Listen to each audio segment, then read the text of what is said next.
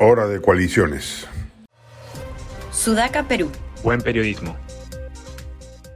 Si uno compara las cifras de principios y finales de enero de la encuesta del IEP en la respuesta a la autodefinición ideológica, hallará datos significativos.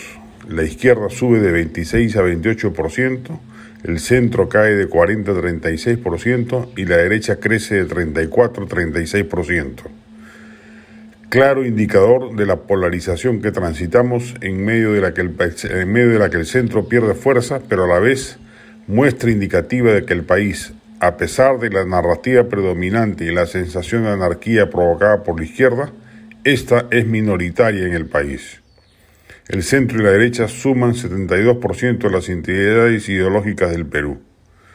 No es un predictor electoral sin duda, más o menos el mismo esquema se apreciaba el 2021 y el triunfo de Castilla subsumió las entidades ideológicas en una disputa de statu quo versus anti-establishment, cosa que podría volver a suceder si las fuerzas de centro y de derecha no actúan con inteligencia en la primera, electoral, primera vuelta electoral venidera que es cuando esas identidades pesan más. Al parecer se está armando una coalición de centro que incluye partidos de derecha e inclusive de izquierda que podría dar la hora en la jornada electoral próxima si logra conformar sobre todo una plancha presidencial atractiva y encabezarla con un candidato potente, pero ya ha encontrado en algunas agrupaciones del mismo segmento reticencia o negativa a sumarse, lo cual hace prever que habrá por lo menos cuatro o cinco candidaturas del mismo perfil.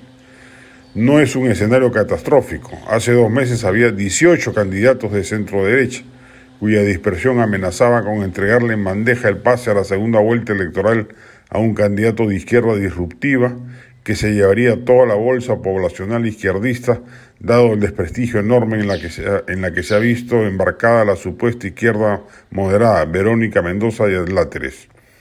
Ojalá seamos testigos de una segunda vuelta entre dos candidatos de centro o de derecha, lo que aseguraría la continuidad del modelo económico y se esperaría que las reformas urgentes, salud, educación, seguridad, descentralización, etc., se empiecen a plasmar.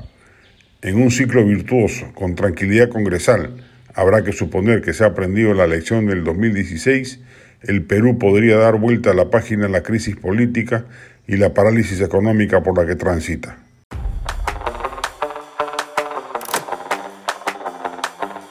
Este podcast llegó gracias a AFE, operador logístico líder en el mercado peruano que brinda servicios de almacenaje, transporte de carga, courier y cómics. Los puedes ubicar en www.afe.pe.